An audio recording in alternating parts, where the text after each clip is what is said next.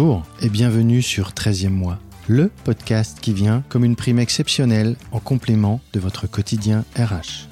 Tous les 15 jours, j'invite à mon micro un acteur du monde des ressources humaines pour échanger en toute sincérité autour de ses expériences et des solutions qu'il a mises en place. Je partage aussi avec vous des retours d'expérience, mes conseils pratiques et mon décryptage de l'actualité RH.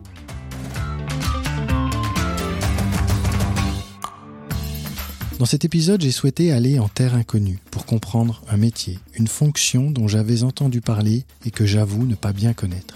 Cette fonction, c'est celle de médiateur, ou plus exactement de médiatrice, puisque c'est une femme à qui j'ai tendu mon micro.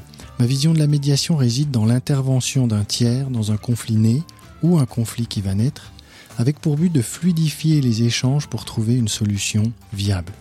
Je souhaite que ce podcast soit comme une boîte à outils RH dans laquelle chacune et chacun trouve des réponses selon ses envies et ses besoins.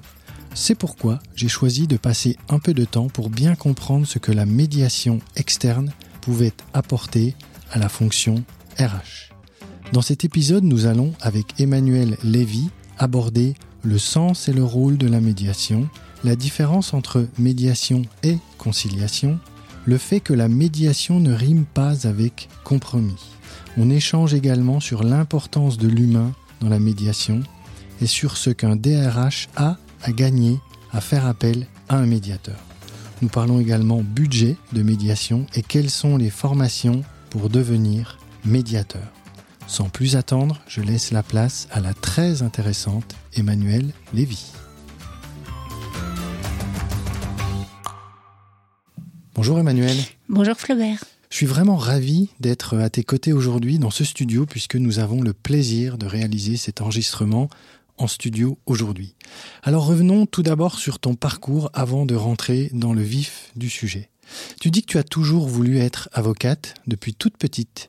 Tu étais très sensible à la question de la justice. Tu as un parcours assez linéaire, fac de droit, troisième cycle en droit des affaires, puis le CAPA, le célèbre CAPA. Tu prêtes serment en 1994, tu alors âgé de 24 ans, ce qui reste jeune pour, euh, pour prêter serment, et tu intègres un cabinet familial et assez généraliste au sein duquel tu fais du droit de la famille, du droit social et du droit des affaires. Tu plaides beaucoup et tu fais également du conseil. Après quelques années, tu intègres un cabinet essentiellement dédié au droit du travail. Et là, tu passes plusieurs années à plaider devant les conseils des prud'hommes de France et de Navarre, le cabinet étant le conseil de grands acteurs de l'alimentaire. C'est à cette période que tu es sensibilisé aux différentes problématiques RH. Et après, c'est le grand saut. Tu t'installes à ton compte. Ton activité est plutôt généraliste avec deux dominantes, le droit du travail et le droit immobilier. Tu dis toi-même avoir toujours eu une vision très contentieuse de ton métier d'avocate, c'est-à-dire orientée principalement vers les procédures et les stratégies à mettre en place dans les dossiers. Mais avec le temps, tu te rends compte que la vision contentieuse du métier ne suffit pas. Il faut trouver autre chose. D'autant plus que l'attente que les justiciables ont de la justice est selon toi quelque peu démesurée. Tu trouves que les décisions sont peu ou pas satisfaisantes et les délais toujours trop longs. Et surtout, ce qui te marque, c'est que les justiciables n'ont pas le droit au chapitre.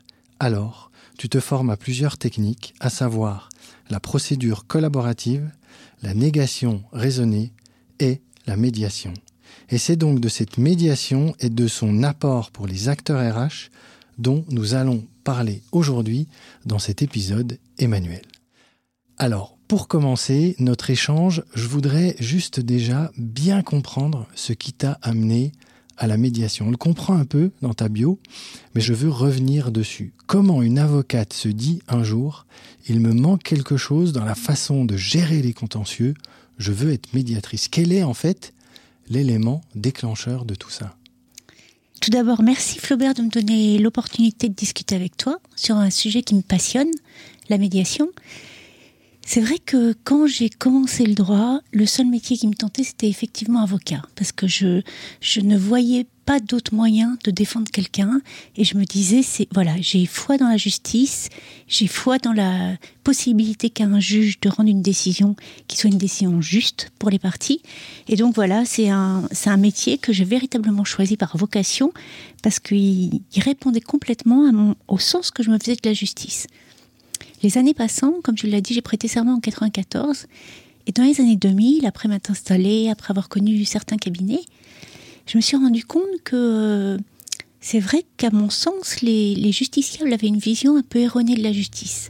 C'est-à-dire qu'ils attendaient beaucoup et étaient souvent déçus. Même quand ils gagnaient leur procès, il y avait quelque chose qui restait après l'audience, après le procès qui faisait que le conflit n'était pas euh, purgé, le conflit n'était pas vidé et qu'il restait quelque chose qui leur restait un petit peu sur le cœur. Y compris si euh, le justiciable a gain de cause. Exactement. Il gagne son procès, Même pour gagnait. autant, tu ressens qu'il y a quelque chose, il y a un petit manque. Il y a une frustration, il y a une insatisfaction qui vient essentiellement du fait que euh, il n'a pas eu voix au chapitre. Et c'est ça qui me marquait. Je me disais en audience, on parle de l'affaire de quelqu'un, la personne est présente, mais elle n'a pas le droit de s'exprimer, elle n'a pas le droit de, dire sa version des faits, comment elle a ressenti les choses. Et ça, je ressentais de la part des justiciables, même quand ils gagnaient leur dossier, une véritable frustration. Et euh, alors c'est encore plus marquant quand les gens perdent leur dossier, mais même quand ils, gagnent leur dossier, il y a quelque chose qui reste, qui fait que euh, tout n'a pas tout n'a pas été dit, tout n'a pas pu se dire, et il y a quelque chose de, de véritablement euh, insatisfaisant j'ai été très choquée euh, dans, ma, petite carrière de voir vraiment que, le dossier échappait aux, aux, aux, gens et que même, je me disais à un moment donné, tu peux avoir le meilleur des avocats, il ne connaît ton dossier qu'à travers ce que tu lui en as dit et à travers les pièces du dossier, mais il n'a pas vécu, il n'a pas éprouvé les choses dans sa chair, il n'a pas vu concrètement comment les choses s'étaient passées. Donc il y a une version des faits qui, appartient au justiciable et qui à un moment donné doit euh, pouvoir être dite et discutée. Euh, donc euh, voilà. Et puis je, voilà, je, me suis rendu compte qu'il y avait un emballement des, des, procédures, qu'il y avait une escalade du conflit, qu'il y avait souvent des délais qu'on n'arrivait pas à maîtriser, que qu'au bout du compte, même après des années de procédure, quand on avait une décision qui nous donnait satisfaction, il y avait peut-être des difficultés qui se posaient sur l'exécution même de la décision. Et je me suis dit peut-être, euh, peut-être qu'il y a autre chose à faire et un autre service à proposer aux clients que j'ai que leur dire simplement voilà il faut aller devant le juge euh, on n'a que, que, que que la voie contentieuse qui nous est euh, qui nous est offerte il y a peut-être autre chose à faire dans le cadre de dossier donc tu pointes du doigt euh, un côté très émotionnel un côté très euh, je vis mon cas, je vis mon dossier, mais j'ai également entendu dans ce que tu disais, et puis euh, je l'ai rappelé dans ta bio, j'ai également entendu quelque chose autour de, du temps, du délai, du temps qui passe, de la durée des procédures qui Oui. s'étalent dans le temps, oui et qui fait peut-être, ça c'est une interprétation personnelle, mais perdre un peu le sens aussi oui euh, de euh, ce qui s'est passé initialement, du, du, On du perd- fait des fois, on est en conflit avec quelqu'un et on ne sait même plus pourquoi. C'est-à-dire, il y a, y a toute une histoire du conflit et une escalade du conflit. Euh, c'est sûr que quand on est en conflit avec quelqu'un, c'est extrêmement dur euh, de, de, de le voir. C'est-à-dire que l'autre est euh, euh, comment dire, il symbolise le conflit. L'autre est le conflit. Il y a tout un, cheminement à faire pour la personne euh, pour comprendre que elle est aussi une part active du conflit. Et tant qu'elle n'a pas fait ce chemin-là, c'est-à-dire tant que le conflit est pas est pas redescendu un petit peu, on peut pas proposer peut pas proposer la médiation. C'est-à-dire que la médiation vraiment part du postulat que la personne comprend qu'elle doit faire un chemin vers l'autre et que euh, le conflit, elle a une part active, comme elle a une part active pour en sortir, qu'elle est euh, partie du processus. Et à partir du moment où les gens comprennent ça, il y a, un très grand pas qui est fait pour pouvoir sortir du conflit. Si on, mais ce que je veux dire par là, c'est qu'il y a un moment pour tout.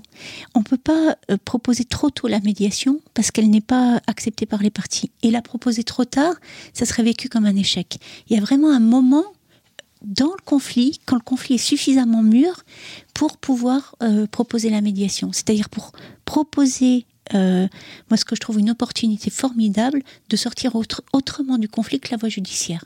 Tu as un, repère dans le temps, c'est-à-dire quand tu dis ni trop tôt ni trop tard, tu peux le, le concrétiser ou le quantifier? Très honnêtement, ça dépend des dossiers, ça dépend des personnalités. Ce qu'il y a, c'est que quand le conflit vient d'apparaître, c'est peut-être un peu trop tôt. Il faut laisser passer du temps.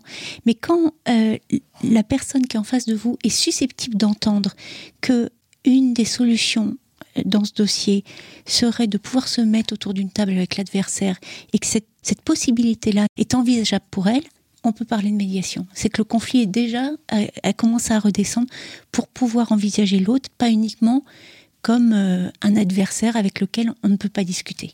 Est-ce qu'on peut euh, recourir à la médiation, au médiateur, à la médiatrice que tu es, euh, avant que le, que le conflit ne soit né? C'est-à-dire, moi j'en ai une vision très parcellaire et c'est pour ça que je voulais vraiment réaliser ce podcast avec toi.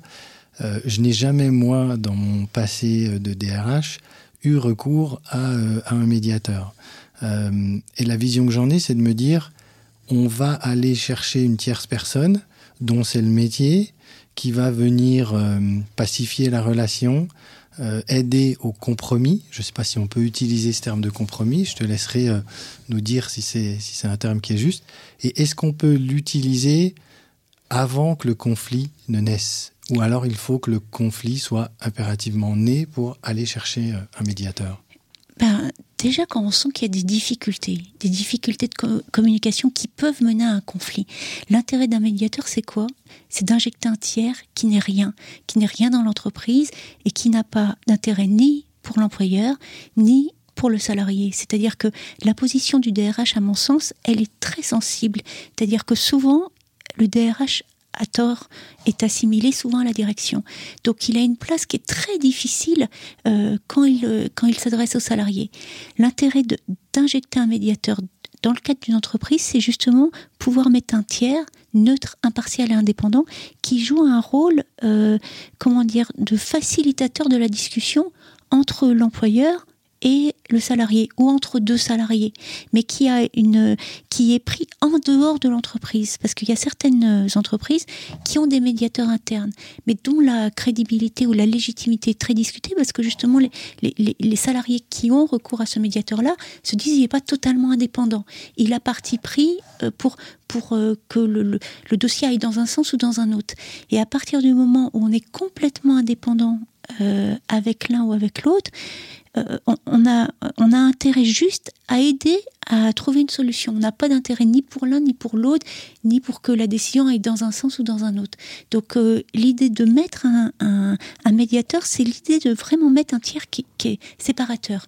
Euh, c'est ça tout l'intérêt du médiateur. Et donc y compris si on sent que le conflit va naître, en se disant là, ça commence à pas sentir trop bon entre deux personnes ou deux groupes ou plusieurs personnes ok, je veux aller chercher une tierce personne externe à l'entreprise, neutre, qui va m'apporter une solution et éviter que les choses euh, n'empirent. S'empirent. Mais c'est exactement ce qu'on disait tout à l'heure sur le conflit, qu'il y a une escalade du conflit, qu'au bout d'un moment, on est en conflit avec quelqu'un et on ne sait plus véritablement les raisons de ce conflit.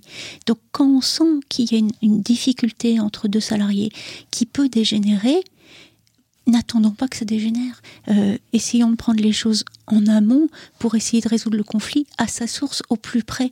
Et plus tôt on prendra le conflit, plus facilement on arrivera à trouver des solutions et à dénouer les, choses entre les gens. D'accord. Et donc, euh, moi, je reprends mon, ancienne casquette là, de, DRH. Euh, et pour les DRH qui nous écoutent, qu'est-ce que le DRH a concrètement à gagner à faire, appel à un médiateur ou une médiatrice Moi, de, ce que je vois, il y a beaucoup de salariés qui souffrent au travail. Il y a beaucoup de salariés qui ont des difficultés relationnelles au travail. Et le, pire qui puisse arriver à un salarié, c'est d'être en burn-out ou d'être en arrêt maladie.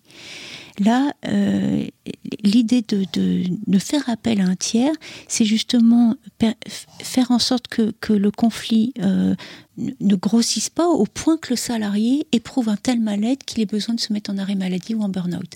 C'est vraiment permettre de... Enfin, moi, je trouve que c'est un outil tout à fait performant et innovant pour tout ce qui est euh, qualité de vie au travail ou bien-être au travail, parce qu'on sait qu'un salarié qui, qui va bien, il travaille bien et il a plaisir à venir travailler. Euh, voilà, c'est pas que, que, idéaliste ou que illusoire. À partir du moment où les gens vont bien, le travail s'en ressent et la qualité au travail, la qualité de vie au travail s'en ressent. Ça fait combien de temps que ça existe, euh, ce, ce recours à la médiation? En fait, euh, tu sais, les, les pays, euh, le Canada, l'Amérique du Nord sont très précurseurs. Et eux, depuis des années, ils ont imposé la médiation, tout d'abord en matière familiale. Parce qu'ils sont dit, voilà, dans les divorces, surtout quand il y a des enfants, quand il y a des, séparations, voilà, il faut arriver à gérer les relations entre les parents et les enfants et que la justice est radicalement insuffisante à, régler les divorces sur le long terme. C'est-à-dire que la justice passe et après c'est un peu la déshérence dans les familles. Donc euh, très, ça fait une vingtaine, une trentaine d'années au Canada, on a imposé euh, avant toute procédure, la médiation, euh, toute procédure familiale, une médiation obligatoire.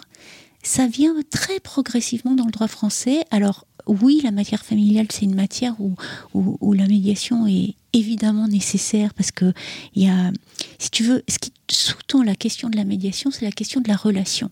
À partir du moment où il y a une relation, soit à construire, soit à aménager, soit à restaurer, soit même à déconstruire, mais dans de bonnes conditions, la question de la médiation se pose.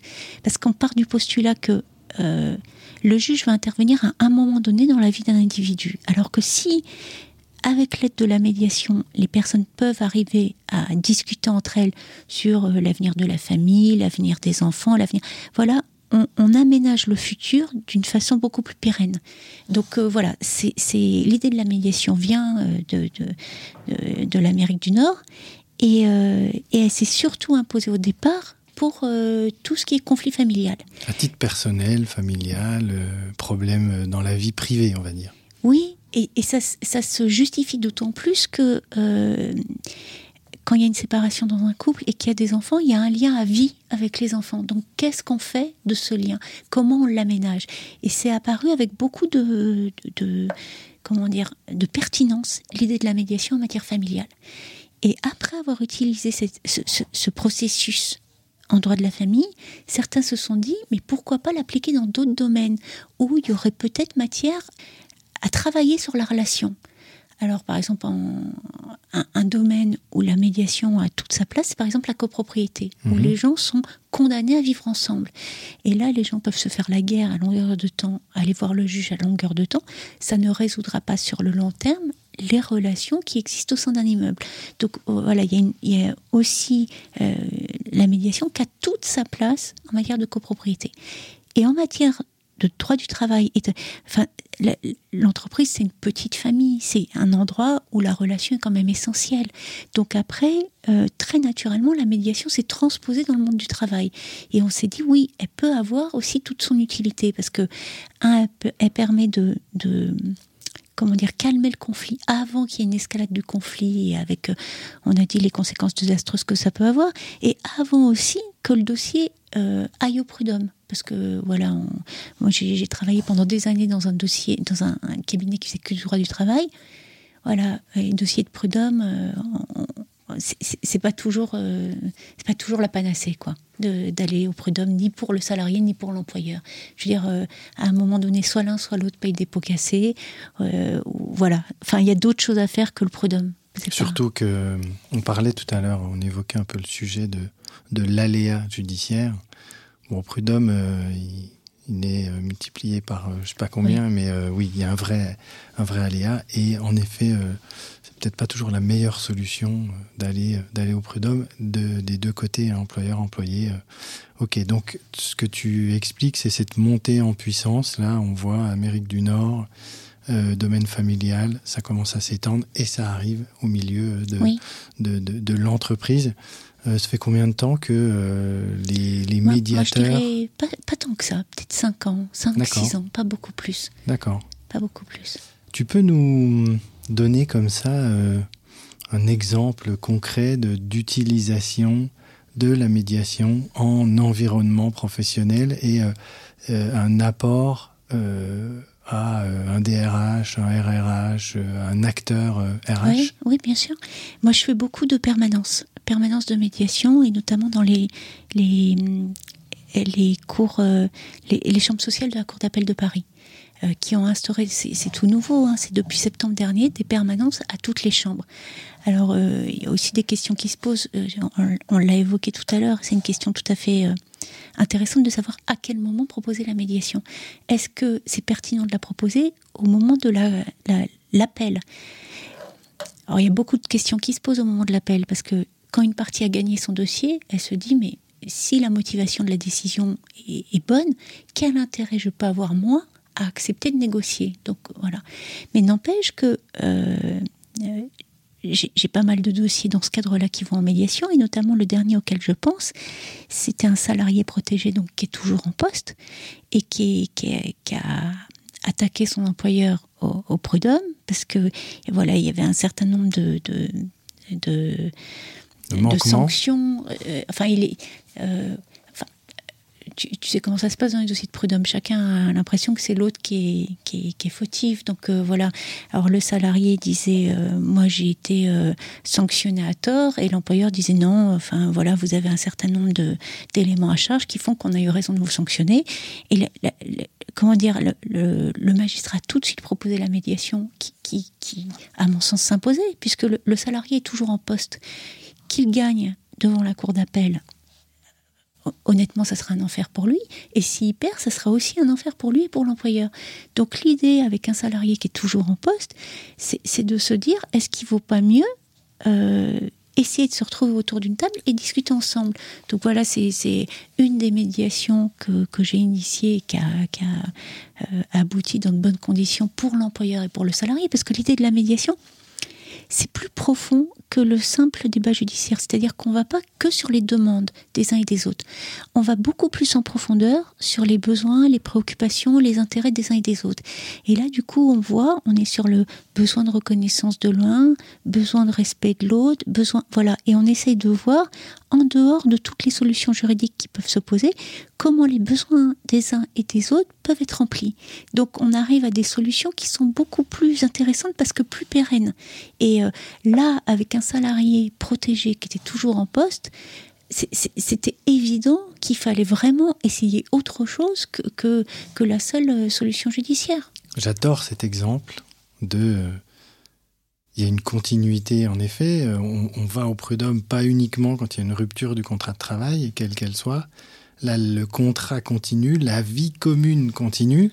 Et donc, oui, je vois bien le sens, l'esprit, l'apport de la médiation pour que cette relation contractuelle quotidienne continue de se faire euh, aussi bien que possible. Parce qu'en effet, s'il y a juste une décision de justice qui vient trancher pour l'un ou pour l'autre, la suite risque d'être très compliquée, alors qu'avec euh, une bonne solution, euh, ben, la relation va continuer de vivre et plutôt, plutôt positivement, et c'est important pour les deux parties. Le mot que j'ai prononcé un mot tout à l'heure qui me revient en tête là, la notion de compromis. Est-ce que c'est quelque chose qui s'inscrit dans la médiation? À mon sens, pas totalement. Déjà, ce mot-là, euh, à titre personnel, je l'aime pas parce que j'ai l'impression qu'il me rappelle trop des compromissions. En médiation, on est plus sur le, comment dire, sur le terrain d'écouter les besoins de l'autre et d'écouter ses propres besoins. Je veux dire, euh, c'est comme en négociation raisonnée. C'est-à-dire, à la limite, si ce que toi tu lâches te coûte peu, mais rapporte beaucoup à l'autre, on arrive à un accord qui est intéressant. Compromis, pour moi, ça me fait trop penser à, voilà, on a un tapis qui vaut, euh, euh, je, te, dis n'importe quoi, 100 euros, on se met d'accord nous deux sur 50 euh, euros, et voilà, pour moi, c'est plus du marchandage. Alors que dans la négociation raisonnée qui utilise les mêmes outils que la médiation, on est plus sur quels sont les besoins des uns et des autres, et de quelle façon je peux remplir les besoins de A en remplissant les besoins de B, et en faisant en sorte que en, remplissant les besoins de A, je, je, je n'amoindris pas euh, ce, que, ce que B veut. Voilà, il y a, des, solutions qui se trouvent. Moi, tu sais ce que j'aime dans la médiation? C'est qu'il et une espèce de magie. Euh, c'est-à-dire que ça fait part vraiment, euh, ça fait appel à une créativité. Au départ, les gens viennent en médiation et ils sont figés sur des positions en disant voilà, ce ne sera pas autrement, je veux ça et je veux ça. Et finalement, au fil de la discussion, tu te rends compte que ça, au fond, ils y tenaient pas tant que ça. Ça, c'est pas. Voilà, ce qu'ils veulent surtout, c'est que l'autre reconnaisse qu'à un moment donné, il a fait quelque chose qui les a blessés. Ou que, voilà, on, se concentre sur l'essentiel des choses et on ressort souvent avec des solutions qui n'étaient absolument pas imaginables au départ. Parce que la solution, elle se co-construit au fur et à mesure de la discussion. C'est un petit peu comme là l'échange qu'on a. On, s'adapte au fur et à mesure. Il faut vraiment faire preuve d'adaptation au plus près des, besoins et de l'écoute des gens en, en matière de médiation. C'est-à-dire que vraiment on est là pour essayer de cerner au plus près quels sont leurs besoins, les vrais besoins essentiels, voilà, qui font qu'ils seraient remplis dans le cadre d'une, d'une, médiation et qui n'auraient plus besoin après d'aller en procédure. Si je dis euh, comme ça, euh, à travers ce que j'entends dans tes mots, que la justice est froide et que la médiation est plutôt euh, chaude, c'est-à-dire qu'il y a vraiment quelque chose qui se passe dans la médiation, dans, cette, cet échange et ce rapport humain et on parle de ressources humaines, et là c'est un rapport humain. Je suis dans le, je suis dans le vrai. Ça ah oui, complètement, complètement. Et tu sais, moi, je, suis quelqu'un qui est passionné par la justice. Et vraiment, la justice, euh, je veux dire, c'est compliqué de faire le travail du magistrat parce que le magistrat, il doit répondre à des demandes sur des terrains, sur un terrain purement juridique. C'est-à-dire qu'il doit justifier sa décision par des articles du droit. La médiation n'est pas du tout là-dedans. C'est pour ça quand je te dis il y a une créativité, il y a voilà, ça, laisse libre cours à des solutions qui, sont un peu inédites. C'est-à-dire qu'on peut tout à fait euh, s'échapper à partir du moment où on ne contrevient pas à l'ordre public, s'échapper aux règles de droit et trouver des solutions qui sont vraiment euh, du sur-mesure et qui conviennent euh, vraiment aux parties au cas par cas. En préparant notre, notre échange d'aujourd'hui, je suis allé regarder ton, ton compte LinkedIn et euh, tu abordes les avantages, ce que je trouve très bien, euh, c'est très bien d'aborder les avantages de ce qu'on fait et de ce qu'on propose. Euh, et les avantages de la, de la médiation, tu parles d'avantages considérables, suppression de l'aléa judiciaire, réduction des coûts, reprise de la relation. Et surtout, il y a quelque chose qui m'a titillé.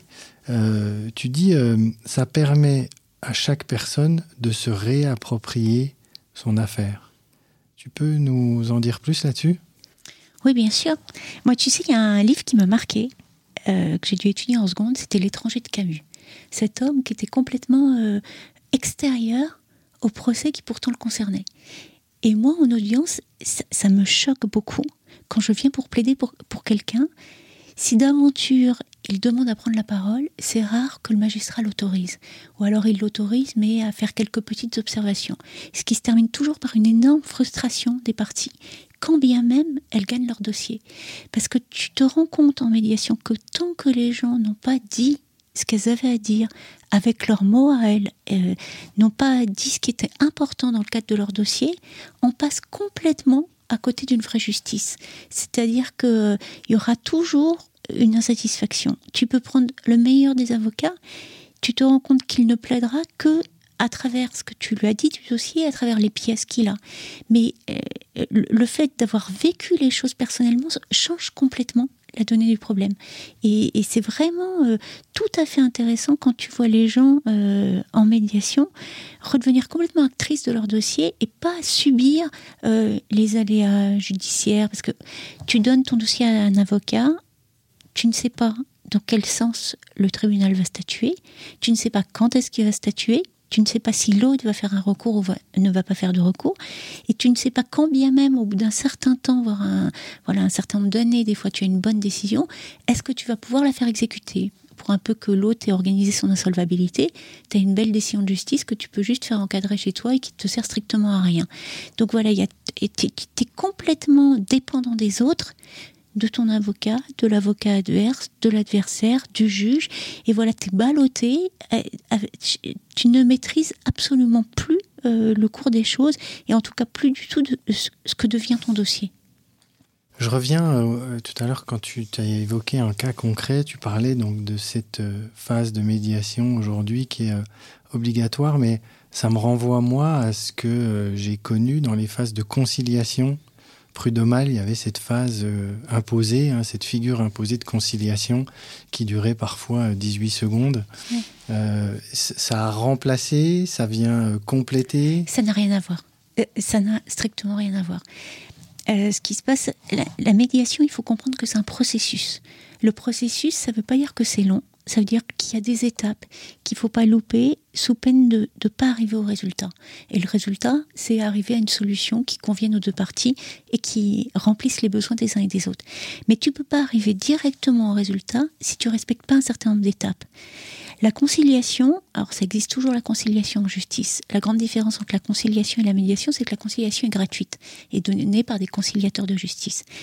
Mais c'est des personnes, des professionnels, souvent des anciens magistrats, qui ne sont pas formés à la médiation et, qui ne pratiquent pas la médiation. C'est-à-dire que très rapidement, elles posent le problème et elles, euh, elles, suggèrent aux parties d'aller vers des solutions. Alors déjà, grande différence, quand tu es médiateur, c'est rare que tu suggères aux parties quelque chose. Tu peux, euh, euh, comment dire, être là pour, pour susciter, pour faire naître, pour... mais c'est pas toi qui donne ton avis. Tu vois, tu voilà, moi, moi c'est très rare en médiation que je me permette de donner mon avis. Je fais en sorte que la, solution euh, euh, émane des parties elles-mêmes je peux très rarement la suggérer, mais en tout cas, je ne dis pas vous devriez faire ça ou vous devriez faire ça. Donc, je ne suis pas euh, apporteur de solution. Et surtout, la solution, elle vient dans la dernière des phases en matière de médiation. C'est-à-dire qu'il faut vraiment que déjà toutes les que les parties aient pu déposer leur euh, tout, leur euh, leur conflit, qu'elles aient pu dire la façon dont elles voyaient les choses, qu'il y ait eu voilà une, un moment clé dans la médiation, c'est la reconnaissance mutuelle. C'est-à-dire, à un moment donné, tu le vois, et c'est même physique, les parties se disent Ah, l'autre a peut-être pas complètement tort. Ou Ah, je comprends ce que l'autre veut dire. Et quand tu sens que ce moment de bascule se fait, voilà, les parties commencent à être prêtes pour une ébauche euh, de solution.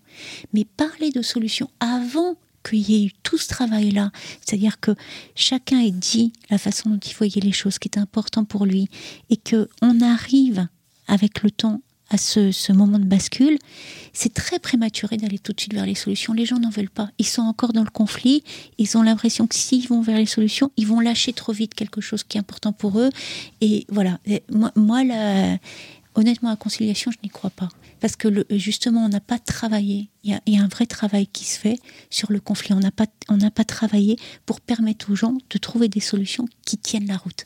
Et en plus, quand je te disais, il y a toute une créativité dans la médiation, c'est qu'avant d'arriver à la solution qui nous intéresse, la solution finale qui conviendra à toutes les parties, il faut vraiment qu'on ait, qu'on ait imaginé toutes les solutions qui étaient envisageables. La pauvreté de la réponse judiciaire, c'est que souvent c'est binaire, c'est-à-dire que tu as une seule réponse. Alors que là, par la richesse de la créativité des, solutions, on peut arriver, en, se mettant pas d'œillère et en partant du principe qu'il y a beaucoup de solutions qui existent, à trouver euh, voilà, des solutions qu'on n'aurait absolument pas imaginées au départ. Et euh, c'est ça la richesse de la médiation, c'est qu'on arrive à trouver des choses qui n'étaient pas envisageables au départ. Et parler tout de suite d'une solution à quelqu'un qui est en conflit, c'est pas, pas quelque chose qu'il peut entendre ou en tout cas, euh, voilà. Euh, c'est marrant dans ce, que tu, euh, dans ce que tu évoques sur la médiation. ça me renvoie à pas mal de choses qu'il y a autour du coaching également. moi, j'attache beaucoup d'importance au coaching, mais le coaching avec un grand C, parce qu'aujourd'hui, les coachs sont à chaque coin de rue, et il y a des coachs de, de tout et de rien. Mais le, le, coaching, lorsqu'il est bien pratiqué et, lorsqu'il a été surtout appris, parce que ça, ne s'improvise pas, euh, je vois des choses dans ce que tu dis euh, sur euh, le fait d'aller. déjà, tu ne te, es en position basse, c'est-à-dire que tu n'apportes pas de solution. et puis, tu aides peut-être aussi à voir le problème différemment. Et donc, quand on aide à voir un problème différemment, il y a forcément des solutions auxquelles on n'avait pas pensé qui peuvent, qui peuvent arriver. Alors, justement, tu l'as un peu dit là, mais J'entends donc que quand on fait de la médiation, il y a un protocole, on respecte un protocole. Et ça, euh, évidemment, donc ça s'apprend. Donc Bien on sûr. en arrive sur la partie euh, formation. Comment on se forme là si on a euh, euh, des auditrices, auditeurs qui se disent tiens, ça m'intéresse. euh, Au-delà de se dire ça peut être une solution pour quelque chose que je suis en train de vivre autour de moi en entreprise. Et si moi je me formais aussi Ouais, euh, à, la médiation, c'est- quoi la, la formation? Et- et, euh, Flaubert, permets-moi juste avant de répondre à ta question, j'y répondrai évidemment, c'est de dire, pour rebondir sur ce que tu, tu- tu viens de nous dire, que tu sais, la médiation, ça aide, ça aide les gens à se réapproprier leur dossier et, et souvent ça leur redonne une dignité. C'est-à-dire, quand je, je pense à ça quand tu parles de position basse, c'est-à-dire que on leur fait passer le message que la solution est en eux, qu'il n'y a pas de, personne miraculeuse qui va les aider à sortir du conflit et que la meilleure personne pour les aider à sortir du conflit, c'est eux-mêmes, avec l'aide du médiateur, avec l'aide de leur avocat, avec la partie adverse, mais voilà qu'ils ont une part active et tout à fait euh, importante pour euh, sortir du conflit comme ils en ont eu pour rentrer dans le conflit. C'est-à-dire, c'est vraiment, euh, euh, voilà, ils sont pas, ils sont pas, euh, ils sont pas infantilisés, et c'est une façon de leur dire, vous n'avez pas besoin vraiment. de- ni d'un avocat, ni d'un magi- d'un magistrat, ni vous pouvez avec l'aide de tiers trouver en vous-même des solutions qui vous apporteront toutes les satisfactions possibles. Toutes les voilà. Alors pour répondre à ta question sur les sur les écoles, moi j'ai été formée au CNAM. Alors moi c'est un peu euh, mon problème si je suis pas euh, si j'ai pas une formation hyper exigeante et tout, j'ai l'impression que je suis pas légitime, mais bon ça c'est un autre débat.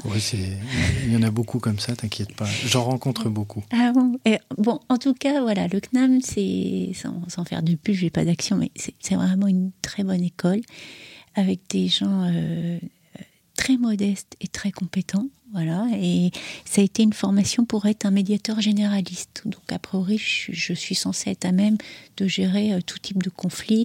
On a vraiment travaillé sur euh, euh, la problématique du conflit, qu'est-ce qui fait naître le conflit, qu'est-ce qui permet de le calmer, qu'est-ce qui permet de, voilà, voilà, stopper.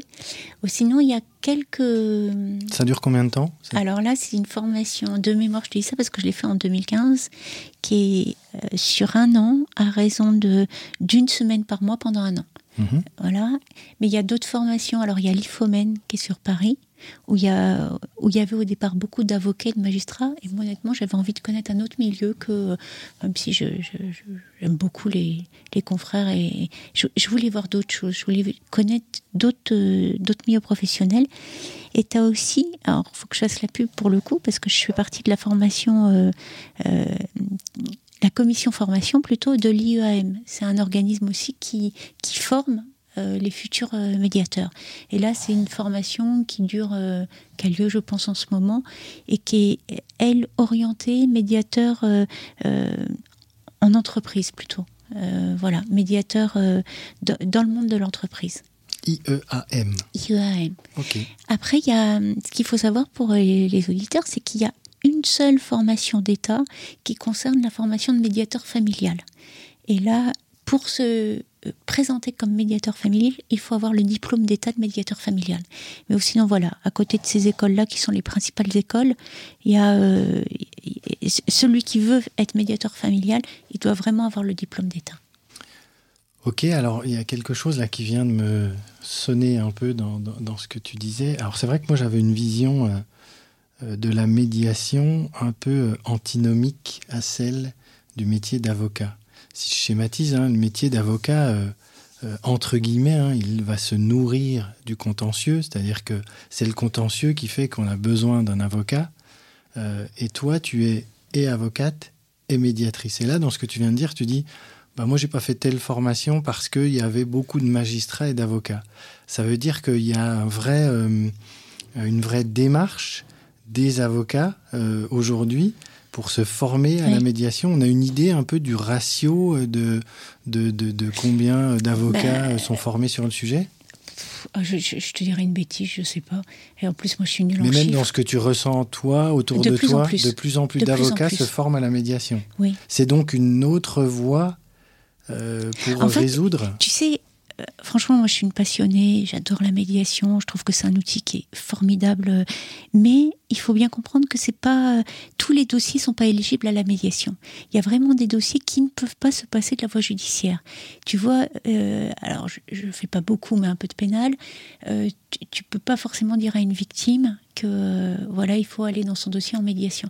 Il y a des dossiers où il faut vraiment qu'il y ait la force de, la, justice qui passe, qu'il y ait une décision qui soit rendue et qu'il y ait quelqu'un qui soit vraiment considéré comme une victime. Voilà, il y a, des dossiers où on ne peut pas faire l'impasse de la médiation. Deuxième chose, pour que la médiation marche, il faut que les parties euh, soient volontaires au processus de médiation. Si on leur impose la médiation, ça ne marche pas.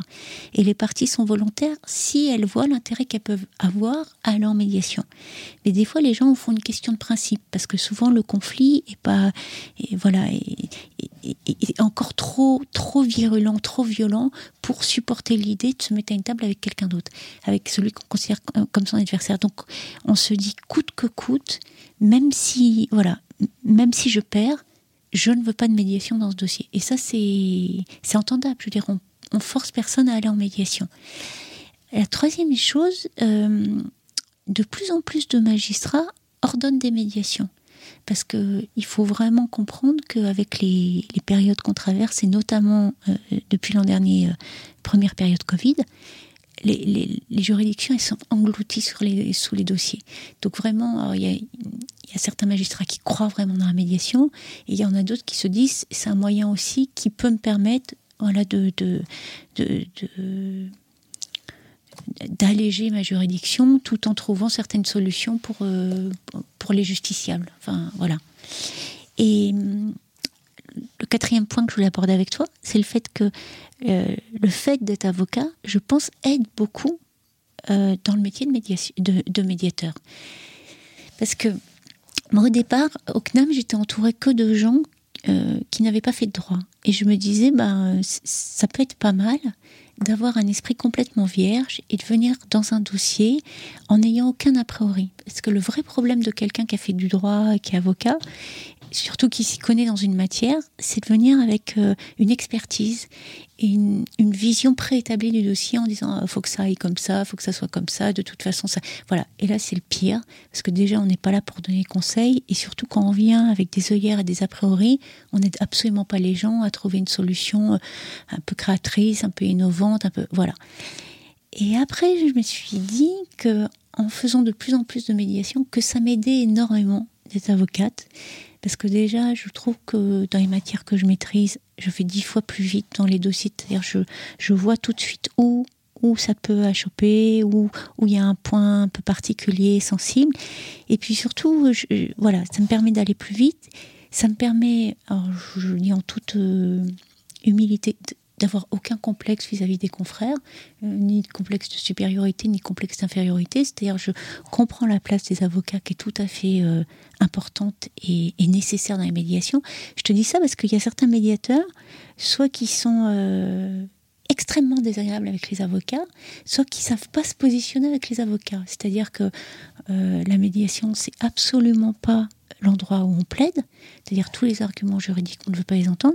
Et l'idée, c'est d'entendre les parties. Donc l'idée, c'est de, de, permettre aux parties de s'exprimer, tout en ayant évidemment l'appui de son avocat, parce que c'est quand même important que, que les gens ne se sentent pas seuls. Mais voilà, c'est vraiment euh, hyper important de, de connaître la place de chacun. Et l'idée d'être avocate m'aide aussi à pouvoir parler aux confrères en étant tout à fait euh, tranquille avec, euh, avec ça. J'ai euh, entendu, on l'a abordé un peu lorsqu'on préparait, toi et moi, ce, cet échange. La crise du Covid a donc euh, augmenté les dossiers de médiation, notamment parce qu'il y a eu ce côté stop total, arrêt de la justice. et donc après, il a fallu rattraper, donc on s'est ouvert encore plus à, à la médiation. C'est ça, j'ai bien compris. Ah oui. Il y a un engorgement des tribunaux qui est phénoménal, qui fait que les magistrats ont, un retard considérable. Et, surtout, moi, je me rends compte, parce que je te dis, je fais souvent, euh, je fais souvent des permanences en chambre sociale et en référé. Et je me, je, vois du coup les demandes qui sont faites et je me dis des fois on demande aux magistrats des trucs délirants ou impossibles ou de, euh, euh, pour te donner un exemple, la dernière fois en référé, il y a eu un dossier qui est, venu, c'était un dossier de copropriété, euh, et le, un copropriétaire du troisième avait coupé l'eau au copropriétaire du, du, quatrième. Et tu te disais, et la magistrate leur a dit, mais n'a rien à faire devant moi. Il faut à un moment donné que les copropriétaires arrivent à se parler ou arrivent à discuter. Qu'est-ce que je vais pouvoir rendre comme décision dans ce, ce cas-là? Parce qu'il y a des avocats qui disaient, je, vous demande de, d'enjoindre de, à la partie sous astreinte de faire les travaux nécessaires. ils disaient, mais c'est quoi les travaux nécessaires? Comment vous me les étayez Enfin, tu te rends compte quand tu es à cette place-là qu'il y a beaucoup de dossiers qui peuvent se résoudre autrement qu'en devant le juge. C'est marrant parce que j'avais l'image en tête de me dire parfois l'entreprise, la vie en entreprise, c'est une grande ou petite copropriété. Il y a le conseil syndical aussi, il y a tout. On peut, on peut faire le parallèle. Euh, comme ça, on va dire dernière question sur, euh, sur ce sujet euh, moi, que je trouve passionnant et puis je, ça y est, je comprends beaucoup mieux ce qu'est la médiation. Tu peux nous, nous donner une idée de, de coût Voilà, je suis DRH, euh, je veux euh, recourir à la médiation. Ça va me coûter à peu près combien? On n'est pas, on n'est pas à l'euro près, mais euh, juste pour avoir une fourchette? Oui, bien sûr. et puis en plus, honnêtement, c'est une question essentielle parce que comme c'est, voilà, comme ça coûte de l'argent, il faut un peu savoir à quoi on s'engage.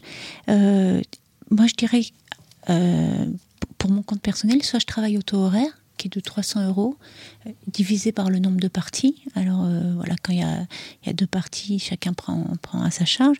Ou alors, euh, souvent, je fais des forfaits qui tournent autour de 1500, 2000 euros et qui comprennent en fait les entretiens préalables, c'est-à-dire expliquer aux gens avant ce qu'est la médiation, tout ce qui est organisation de, la réunion, une réunion plénière et une deuxième réunion plénière. Parce que tu te rends compte que souvent les dossiers, en, en une, deux médiations, on a déjà très largement avancé dans le cadre du dossier. Après, voilà, on renégocie les honoraires si d'aventure il y a une troisième euh, séance qui est nécessaire. Mais les séances, elles durent une matinée ou une après-midi entière et on a déjà euh, beaucoup avancé.